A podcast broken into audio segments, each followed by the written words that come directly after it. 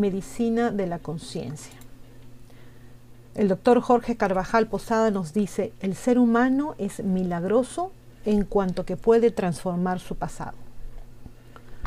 Algunos dicen, no se ocupen del pasado, que el pasado ya no existe, pero el pasado está vivo, presente, doloroso en cada una de nuestras células, frecuentemente produciendo enfermedades. El problema del pasado es simplemente que haya pasado, que lo dejamos atrás como una estatua congelada. Pero el pasado hay que hacerlo presente, vivo, para transformar su historia, para leerlo en otro código, para interpretarlo en el código del amor. Y cuando interpretamos el pasado en el código del amor, nuestras heridas de la infancia se sanan. Y ahí nosotros somos los psicólogos, los psiquiatras, podemos sanar nuestra vida, todos estamos llenos de dolores y a veces de dolores absurdos que cargamos en la vida sin ni siquiera reconocer que existen. La técnica respiratoria es muy importante, sobre todo la fase de pausa respiratoria. ¿Por qué? Porque cuando respiras lentamente y haces una pausa en la inspiración, la energía del inconsciente y el subconsciente sale a flote. Y se pregunta, ¿qué pasa aquí que no estás respirando. En ese momento el inconsciente hace aflorar a la conciencia una parte a la que no habíamos tenido acceso, de la que éramos víctimas, pero que no habíamos reconocido nunca en la vida. Y en ese momento podemos dialogar con el subconsciente y podemos sacar nuestras heridas más profundas. Cuando hacemos eso, podemos ir más lejos. Así es como actuamos para la autosanación. Vamos a hablar en esta ocasión, en este momento, por ejemplo, de la alergia. Yo puedo decirme, por ejemplo, ¿de dónde viene esta alergia? Si tengo una alergia y quiero librarme de ella, ¿no? Entonces la alergia es algo que rechazo, es un virus, una bacteria, un hongo, el frío, el calor, pero eso no, no es del todo cierto. Eso es quedarnos muy cortos. No hay personas que sean alérgicas solo al frío.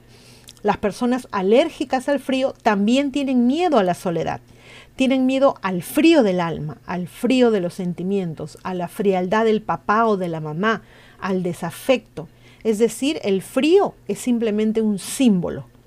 Cuando yo soy alérgico a algo, hay algo que rechazo o que temo. Entonces, si quiero cambiar mi alergia, reconozco mi alergia. Si sé que no reconozco mi alergia porque me hace sentir vergüenza, entonces trabajo con la vergüenza. ¿Qué cosas en la vida me evocan vergüenza? Luego experimento el sentimiento de la vergüenza y veo cómo la experimento. A veces me pongo pálido y frío, otras veces me pongo rojo como un tomate, otra lo experimento como un vacío o como un hueco a nivel del plexo solar. La puedo experimentar de muchas maneras. Dónde y cómo experimento la alergia me da una idea de la parte de mi energía que está comprometida. Vamos a ver ahora otro sentimiento, que es el miedo. Yo diría que la mitad de nuestros lumbagos son por miedo, nos dice el autor. El miedo provoca más lumbago que todas las hernias discales, todos los problemas articulares, todos los problemas de columna, porque el temor hace que metamos literalmente, yo sé que esto va a sonar feo, pero así lo dice el autor, el rabo entre las patas. Cerramos el esfínter anal interno a ese nivel hay un centro de energía muy importante y nos cerramos a la vida. Contraemos toda la musculatura lumbosacra. Esa parte queda mal irrigada y nos dan unos lumbagos terribles y ese lumbago es el nombre clínico del miedo.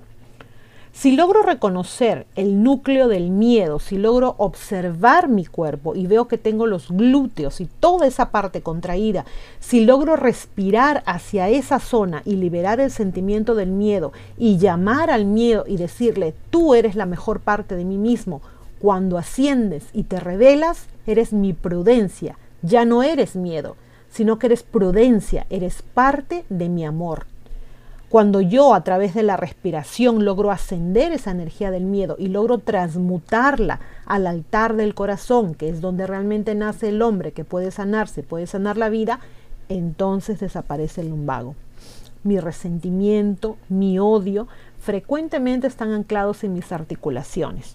Yo estoy así totalmente rígido, a veces con el puño apretado en la noche inconscientemente dispuesto a pegar y agredir Pues bien, ese dolor articular es resentimiento congelado en esa parte del cuerpo.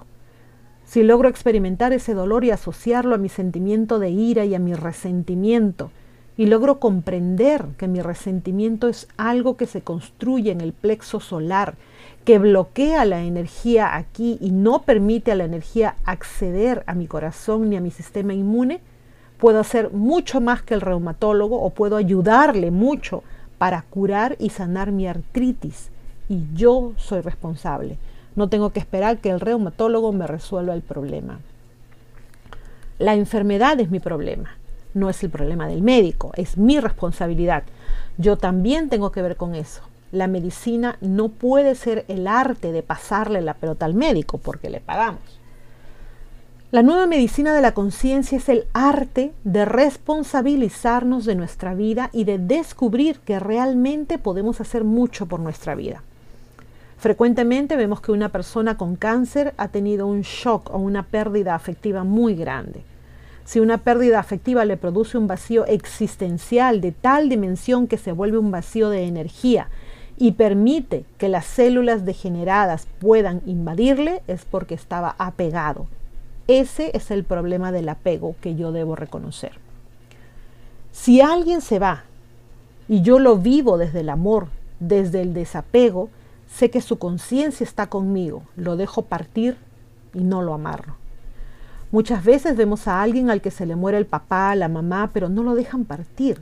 Eso es literalmente cierto. Se queda con parte de su energía anclada en el plexo solar. Esa anclada energética puede crear crisis de pánico, de hipertensión, cosas violentas en la clínica. Si nosotros logramos que la persona se sane, es su alma la que lo sana. El sanador no lo hace por el paciente. Yo como sanador soy un imán que le doy la carga que su alma necesita. Realmente la sanación es rescatar la autonomía, la autogestión y la libertad del otro para sanarse. La verdadera sanación es darle las herramientas para que es darte las herramientas para que tú desde tu conciencia te sanes, no desde tu conciencia racional, sino desde tu sentimiento, desde tu amor, desde tu afecto. Frecuentemente cuando uno está haciendo una sanación ve que la persona, aunque no le haya dicho ni una palabra, empieza a llorar y a sacar su resentimiento. Y luego siente una sensación de paz, que no es mi paz, dice el autor, es su paz. Es la paz de Cristo que también habita en la persona que está siendo sanada. La paz está ahí, ha estado siempre ahí, es parte de nuestra esencia. Se trata simplemente de quitar todos aquellos apegos, aversiones, sentimientos, separatismos, toda aquella capa de ignorancia para que la paz se revele tal cual es. Y cuando la paz se revela, germina el amor. Y cuando germina el amor, la sanación es posible, aunque lo que tenga sea un cáncer o un lupus. Pero no te culpes si no lo logras, porque tú participas también en los problemas genéticos de la herencia de la humanidad como grupo. Esto no es para creerse un Superman. Uno puede ser muy orgulloso y decirse, estoy triste porque no me curé del cáncer. Eso no es un fracaso, el cáncer es un maestro. A veces aprendemos la lección en una ocasión, otras veces necesitamos 10 oportunidades y otras necesitamos 100 vidas tal vez, pero lo importante es aprender la lección. Uno no aprende medicina de un día para otro. Hay lecciones supremamente complicadas y difíciles. También nos diplomamos o nos especializamos en el alma. Cuando más grande sea el desafío, más grande es la oportunidad de crecimiento. Yo solo, dice el autor, les he puesto un ejemplo de cómo podemos retomar nuestras emociones, identificar nuestras emociones, aceptarlas, no seguir huyendo de ellas y así poder transmutarlas. Pero una vez que sentimos la emoción, hay una pregunta fundamental. ¿Cuál es la lección que hay debajo de esta emoción negativa? ¿Cuál era el mensaje? ¿Qué me quería decir esta actitud y esta enfermedad? Cuando yo no digo no en la vida, termino resentido y con ira. Pero la ira no es el problema. La ira me está diciendo que hay que aprender a reafirmarme diciendo no. La ira es la mejor estrategia de autoafirmación. Cuando yo manifiesto la ira y la transmuto, esa ira se vuelve sanadora, es lo mejor de mi fuerza, me, irradia, eh, barre y limpia la casa y hace las cosas más rápidamente. Ustedes han visto a una ama de casa que en su ira revolotea y el almuerzo está hecho a las 10 de la mañana. El autor nos dice, yo sabía cuando mi mamá estaba iracunda, porque a las 10 de la mañana mi casa estaba como un espejo. Es así, la ira es una forma de energía que se puede transmutar físicamente. El hecho de que la transmutemos físicamente no resuelve la fuente de la ira la fuente de la ira es la necesidad de autoafirmarse y la necesidad de autoafirmarse es la necesidad de renunciar a la falsa complacencia. Crecer espiritualmente no es decirle que sí a todo el mundo. El crecimiento espiritual no tiene nada que ver con la bobada, dice el autor, perdónenme la expresión. Pero ser espiritual no es ser bobo y ser tolerante no es ser bobo. La tolerancia no excluye la autoafirmación.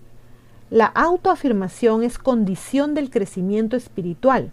Así que yo tengo que descubrir la lección debajo del evento negativo. Porque el evento negativo no es sino la apariencia, la sombra. Pero esa sombra, cuando la quito, abre una puerta, una puerta de luz, una lección que yo puedo aprender en mi vida. Creo que muchos de nosotros hemos pasado por esto sabemos, porque se han hecho muchos estudios, que muchos de los problemas físicos y o enfermedades que tenemos derivan de un problema, digámosle, emocional que tenemos, ¿no? Una, una pérdida eh, de un familiar, de una amistad, de una persona querida, una separación, eh, qué sé yo, una pelea con la pareja, con los hijos, con los papás, en fin. Hay maneras de arreglarlo, no estoy diciendo que sea fácil, lo que comenta el autor acá es muy interesante. Muchos de nosotros lo sabemos, el problema es que no muchos de nosotros lo llevamos a cabo. Ah, conozco una persona a la que quiero mucho, mucho, mucho, que sufre uno de estos problemas y creo que una de las soluciones está acá. Espero que alguna vez me quiera escuchar. Eh, no tiende a creer en estas cosas me gustaría que me escuchara y yo creo que, se sanaría, pero esto nos pasa a muchas personas. Tenemos que aprender un poco a, a separarnos, no a separarnos, bueno, cuando una persona muere no podemos separarnos de ella, obviamente, a, separar, digamos, a, aceptar, creo que esa es la palabra, que esta persona se ha ido, que ya no va a regresar físicamente, pero siempre va a estar con nosotros. Mi esperanza siempre es qué sé yo, ver a mi papá, a mis abuelos en algún momento el día que trascienda, ¿no? que yo trascienda. En fin, hay muchas maneras, creo yo, que podamos, que podemos sanarnos. En un video anterior también hablé sobre el hecho de sentirse mejor desde el punto de vista de hacer actividades físicas, salir a la calle, al bosque, al parque, al campo, en fin. Yo creo que esto es un complemento de lo anterior. Espero realmente chicos que eh, les haya servido esta información. Quiero agradecer nuevamente a mis Patreons, a todos ustedes que me acompañan siempre. Y como siempre les digo, cuídense mucho y a pensar bonito. Chao.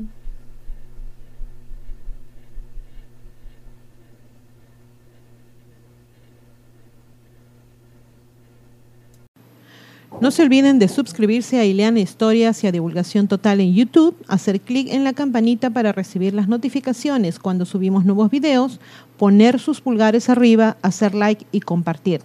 Sigan a ambos canales en los podcasts. También tenemos divulgaciontotal.com donde pueden visitarnos y suscribirse con su correo electrónico. Y seguimos en todas las redes sociales, Facebook, Twitter, Parler, Telegram Twitch. Aceptamos sus colaboraciones en PayPal y tenemos también merchandising en Teespring. A pensar bonito.